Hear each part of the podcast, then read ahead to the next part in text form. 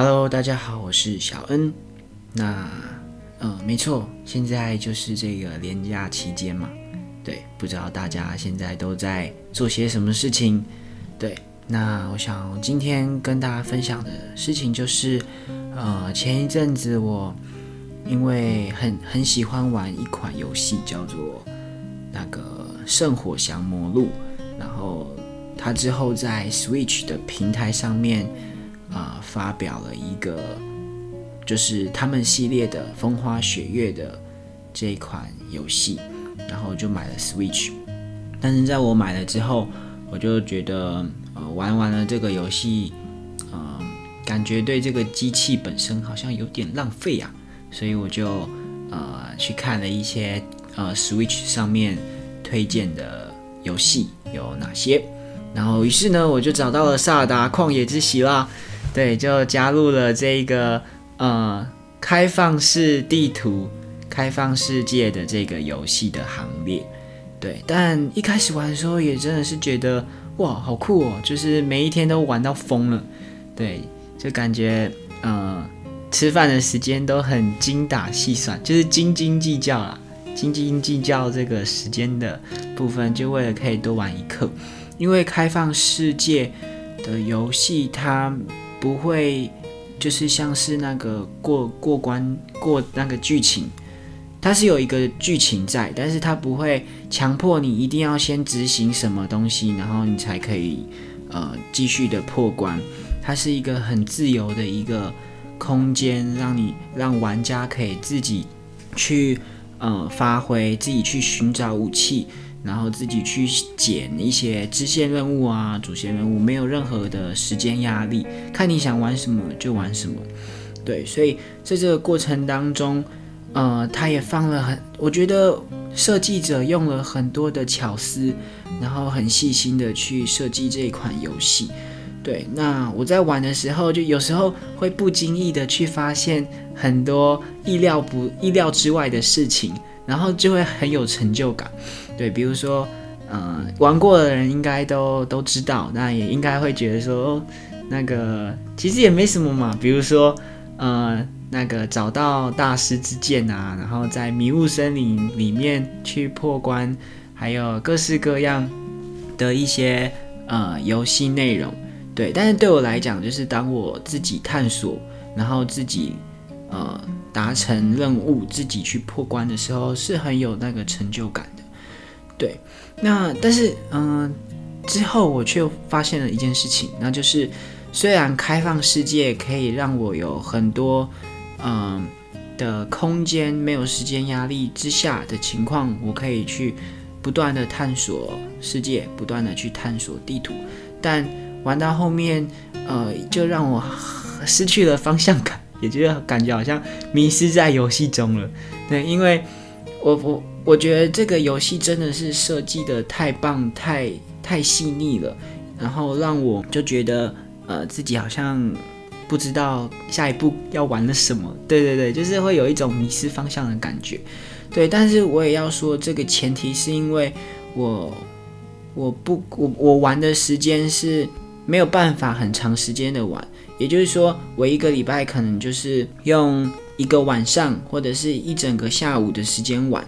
就可能一个礼拜只玩一次吧，对，这样的情况就会导致，呃，随着时间，就是现实世界的时间的推演，然后我就会渐渐失去那个我破关记录跟破关流程的记忆力，对，然后还有熟悉度，我觉得对我来讲都会有一些的影响。对，所以就会让我更没有方向。就是在我再一次登录的时候，也就是一个礼拜之后，我才会登录，然后我就会觉得啊啊，今天是要干嘛？就你内心会有一种呃，对于这个游戏要去玩它的期待跟热情。但是当你登录的时候，你就发现啊。那今天要干嘛？因为我玩的时间有限，然后一个礼拜可能只玩一次，所以就会很珍惜那个时间，然后反而会把我绑手绑脚，让我不知道我下一步要干嘛，所以我就会去找攻略。对，虽然我觉得找攻略对我来讲就好像有一点失去了自己破关的那一种新鲜感，但是看着攻略玩其实也蛮爽的。对，就觉得很多的那个实况组，很多的玩家都超强的，诶，就是。他们可能也花了很大量的时间，但是他们也真的是很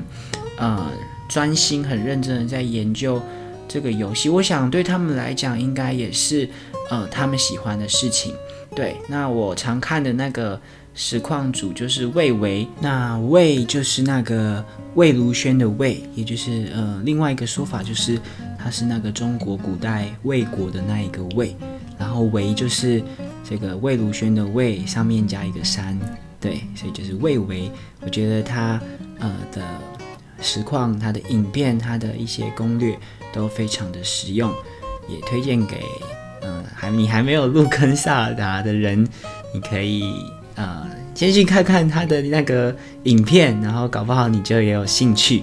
对，或者是一些你正在玩萨达的人，你也可以去参考，呃，魏魏魏魏维的他的魏维的影片，没错，对，但同样的就是游戏之余啊，也也可以让我去思考，就是当我把这样的一个开放性世界。的游戏搬到现实世界当中的时候，哇，我就会发现，嗯、在现实世界当中，其实我们就是我们这个个体，就是我，就是比如说我好了，对，我就是在这个世界，我就自行的去探索，自行的去体验生命，体验人生嘛，对，所以，嗯、其实我们在日常的生活当中，就是每一天都是在。呃，展过着崭新的开放性世界的呃一天，对。那在这样的世界当中，我们常常好像就是透过呃许多就不经意的，你也会去呃交结交一些朋友啊，或者是不经意的就会发生呃许多的事情，然后可能应。将我们用游戏来比喻的话，就好像我们在游戏里面会遇到了很多的角色，很多的 NPC，然后就会触发了一些的条件，然后一些一些的剧情。对，每一天的生活都是那么的呃那么的酷。对，有时候是遇到衰事，有的时候是遇到很开心的事情，每一天都不太一样。对，那我们在现实世界当中的支线任务啊，我们也可以从当中。建立自信，然后去磨练我们自己的经历，但同时，呃，也是会回到一个迷失在这个世界里面的情况发生了。对，那我是说，就我而言啦，因为如果今天我是一个没有设立目标的人，那我今天早上起床，我好像就是呃起床赖床，然后呃去刷牙洗脸，然后滑手机。对，这是在如果我是在一个没有工作的情况之下，对对？就是假设，我先假设，对，然后人生好像就这样子过去了，呃，这一天好像就这样子过去了，就是一天就浸在耍废日常当中，没有任何的目标，像行尸走肉一般的呃人类，对对，所以我觉得，呃，不管你是开放性的世界，你在。游戏里面，或是你在现实世界里面，都可以为自己设立目标。其实我之前好像有分享过，就是设立目标的重要。对，只是今这一次，我又透过游戏来思考，呃，目标、人生目标的这一件事情。对，我觉得，嗯、这真的是非常重要的事情，因为设立目标对我来讲，就是生活的一个动力。今天我知道。我在做的这一件事情是什么？对，就好比说我念研究所的目的是什么，或者是我读书的目的是什么，我就能够更加认真的在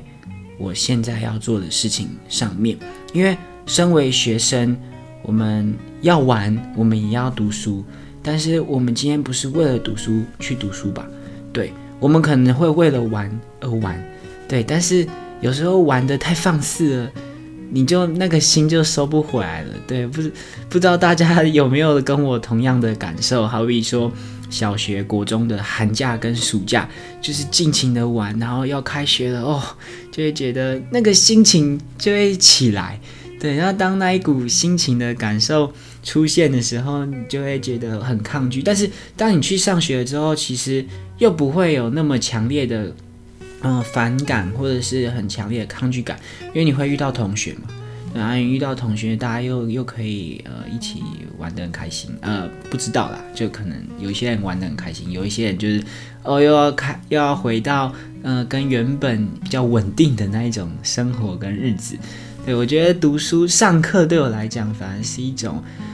呃，就是我知道，我作为一个学生，我好像要过有意义的生活，而上学对我来讲，它就可以帮助我达成这样的一个呃小成就感，就不会让我觉得自己总是在耍废。因为在上课当中，你就已经在教室里面了嘛，那你就不要浪费时间，你的心还飞着不知道在哪里。因为有时候听听老师上课，自己也会有有所兴趣，然后我觉得都是。都是有帮助的啦，所以，嗯，对我而言，我会觉得今天我在上课，我就选择好好上课。下课之后，我要做什么事情，我就去做什么事情。对，这对我来讲是一个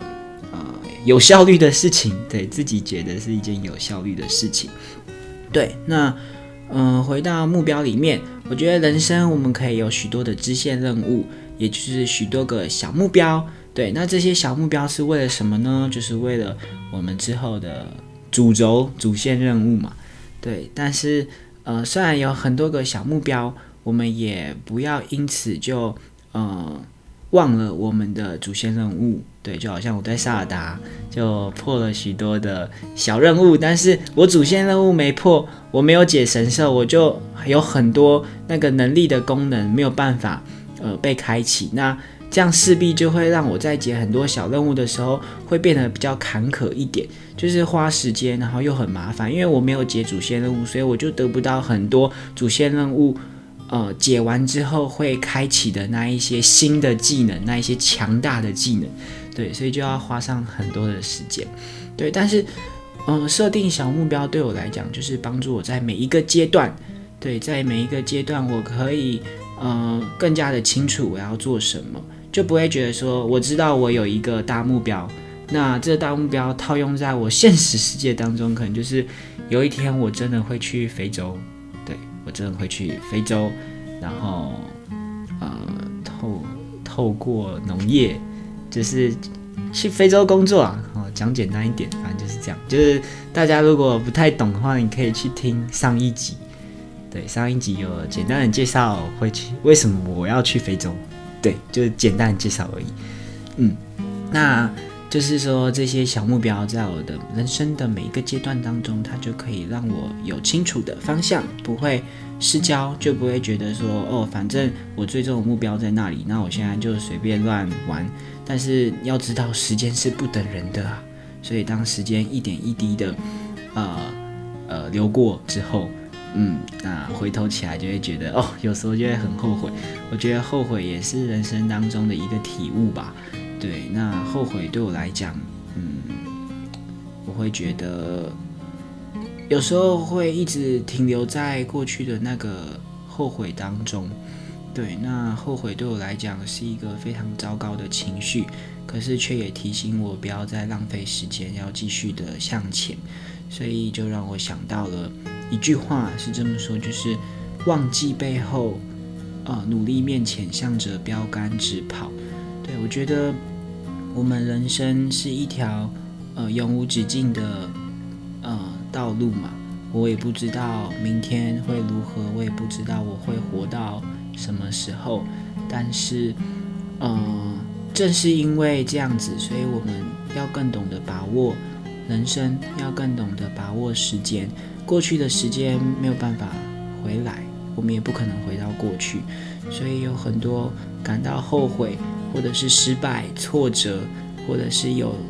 嗯做过一些让自己觉得嗯自责的事情，我们在当时真的嗯没有办法去想到后面的结果。可是当我们在今天，我们在回想这些事情的时候，我觉得我们可以有检讨，但是我们不要让这样的情绪捆绑我们太久。对，当我们检讨完之后，我们让自己成为一个呃更加有自省能力的人，更加有经验的人之后，我们就可以在明天，在未来，呃，尽量去避免这样的事情发生。对，那嗯、最后就是想要跟大家分享，因为呃，最近是那个复活节，就是受难周嘛。对啊，可能有一些人不太呃，有一些人可能就不太清楚。对，没关系，因为因为我是一名基督徒。对，所以知道这些事情是正常的。那不是基督徒，不是基督徒的人不知道也是一件正常的事情。但我就想要跟大家分享，因为明天是复活节的主日，也就是耶稣复活的日子。对，我觉得，嗯，复活节这件事情，就是耶稣为什么要走上十字架的道路，才可以救我们、救人。对呃，这是一个非常大的问题。我学呃，今天没有要特别呃去解释或者是去讲解复活节的意义，对，可能以后会吧。但今天就是想要跟大家分享我的心情啦，就是我觉得很感动，因为嗯、呃，我想在这个世界当中，渐渐的，大家随着年纪的增长，都会出现一个观念，对，那就是。不可能有一个人平白无故的为你付出，不求回报，对。但我们的神就是主耶稣基督，他却是这样的一位神，他为了我们，甚至牺牲了自己的生命，是因为他爱我们，要挽回我们的生命，然后选择了呃牺牲自己，来成为我们众人的呃。代罪羔羊，对，嗯，我知道有很多人都不明白，就是，或者是会觉得，嗯，基督就是耶稣好像很自大啊，怎么觉得靠着自己的能的的生命的牺牲就可以救了全世界的人？对，这其实是，嗯，当我们今天只只看到这一个事情的外表，就是外在。我们就会不理解。可是，如果我们真的去探究这其中背后的原因，我觉得就会大开眼界，而且会得到很多的解答。我觉得就好比说，今天有人问我读什么系，我说我是念农业的，可能有一些人也会觉得说，哦，那个农业为什么还要去念书啊？啊、不就那个在田里面自己种，然后。他采收了之后，你就可以拿去卖啦。为什么你你还要去读书？不会觉得很浪费吗？不会觉得就是你读了书，最后你是从农从事农业工作的，就是是一件很浪费的事情。对，但是我要想要就是分享的事情是，呃，念农业的科系可以使我更懂得。就是农业生长背后的一些生理学啊，或者是如何准确的使用农药，包括农药的机制，还有使用农药的那个剂量的调控，还有很多植物的生理反应。对，最近有一个很深的感受，那就是我们作为一个人，我们面对一件事或者是一个情绪的接收，我们的内心就会有无数的。变动就是会有无数的交错复杂的感受，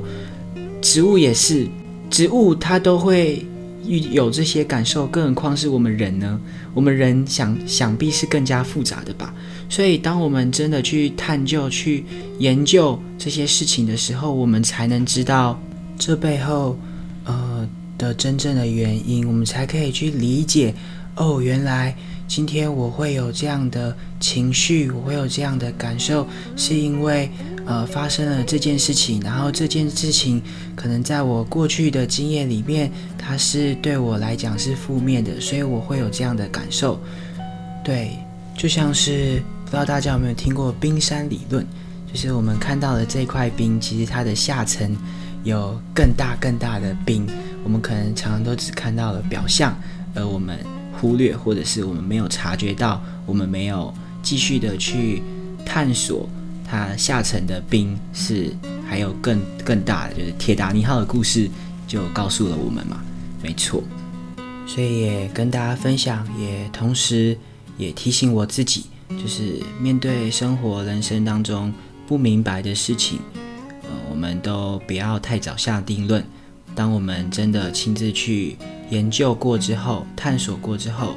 发掘之后，我们再为事情来下定论。对，我觉得我今天是很感动，就是突然想到这件事情，因为在自己的人生当中，有很多时候都是我觉得靠着自己真的是无能为力，但是当我还是来向神祷告的时候，就有得到了很多的帮助。对，当我觉得那是我自己不可能做到的事情，但是却被解决了，我就知道那是上帝帮助我的。所以活了，活到了二十三岁，到底是二十三还是二十四啊？反正就是我是八十六年次的啦。然后大家再帮我算一下，因为我去看医生的时候。他在上面给我写二十四岁，但是我我应该是二十三吧，我是八十六十二月二十五号生出生的，对吧？不知道，嗯，反正就是二三或二十四吧。哦，好，怎么会讲这个？对，就是活到了这个年头，就觉得好奇妙。就是如果今天没有这个信仰在我的生命当中的话。我今天真的不知道会变成什么样子，我可能变混混，我可能有各式各样的呃遭遇，对，可能就是会比现在还要来的呃无法想象、不可思议、落魄之类的吧。对，所以我觉得我的信仰陪伴我长大，而且嗯，在这成长的过程当中，给了我很多的力量，给了我很多的。正确的教导，然后我也在这些信仰当中领受了很多的爱，这个爱让我能够有嗯，能够学习就是这样的爱，学习耶稣基督的爱，去一样的去爱别人。可能会有，嗯，也会有累的时候，也会有受伤的时候，但我一直相信一件事情，那就是，呃，今天当我们去主动爱人的时候，嗯。我们不一定会得到什么，但是当我们去主动爱人的时候，其实我自己是开心的，因为我会觉得，其实当我领受到，就是当我得到了从主耶稣基督这边的爱，我就很想要把这个爱去分享给我身边的朋友，或者是去让更多人知道。就好像今天，嗯，我玩了萨达，然后我真的觉得这个游戏很好玩。所以我就很想要去分享这个游戏，大概是一样的概念，一样的道理，对。但最近又有不同的对这件事情有不同的感受，那就是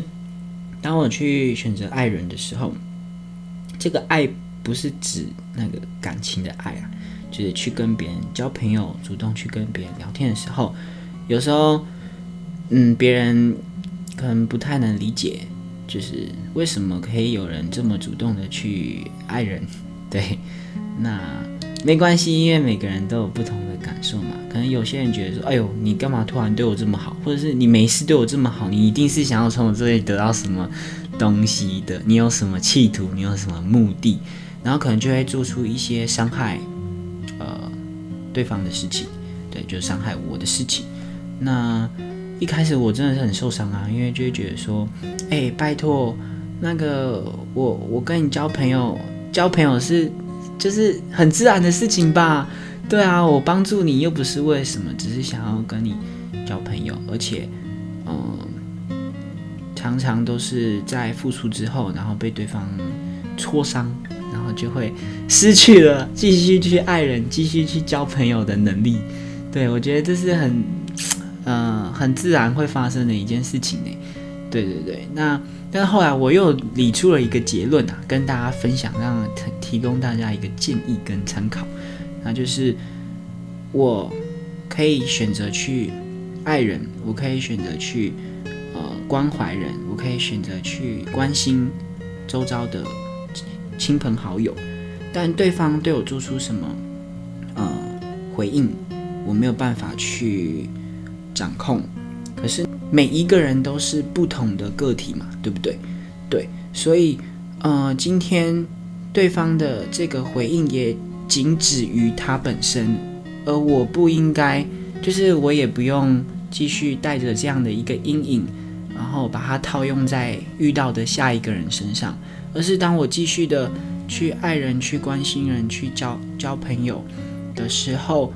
嗯、我应该要用对每一个人都是一个新的一个容器吧，新的一个新那个容器，嗯，我不知道这样形容对不对？对，就是说我们对每一个人的相处都不应该。呃，带着前一个人给我们的伤害，对，应该这么讲，对，对，所以，嗯，我觉得这样，当我这样想的时候，有一个很棒的，呃，的一个结论，对，结论，那就是，哦，我有好多结论，对，那这个结论就是，嗯、我不会错失，我可能会遇到一个结，我我可能会结交到一个很棒的知己，结交到一个很棒的好朋友。但是如果我因为我带着上一个人给我的伤害而选择不再去亲近人的话，那我可能会错失了我可能能够结交到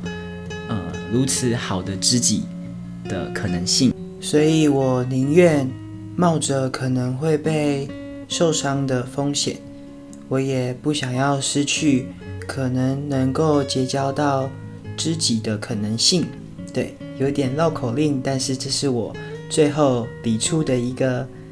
小结的一个重点，对。那今天的最后，我就想要跟大家来分享一首歌，然后这首歌的歌名叫做《回家的路》，它是 Boxing 乐团所创作的一首歌。那这个乐团它是原住民，就是屏东的排湾族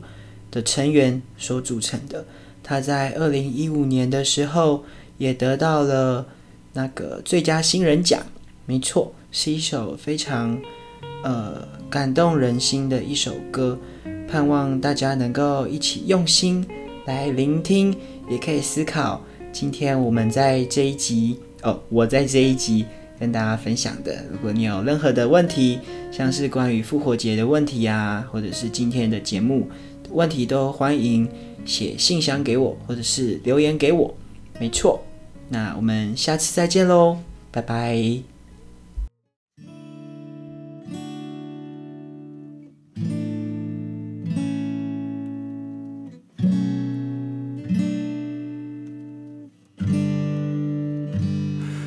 迷失了自我，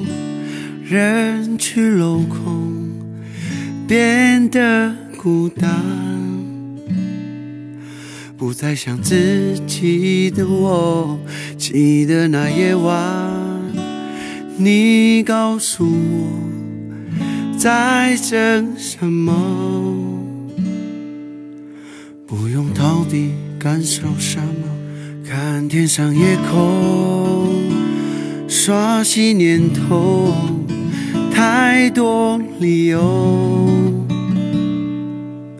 我笑了。也累了，躺在房间，不知不觉伤痕累累，废了我的感觉。我以为清醒之后毫不在意，你在我梦里那一句“孩子回家吧”。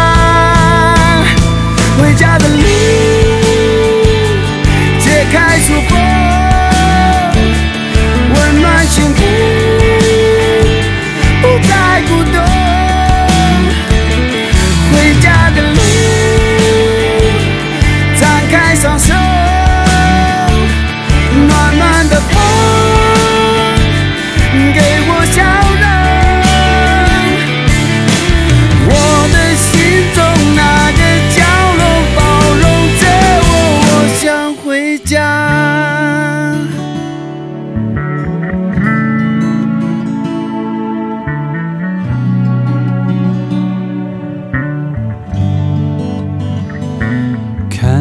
懂的我，多少年后追了什么？都来了也走了，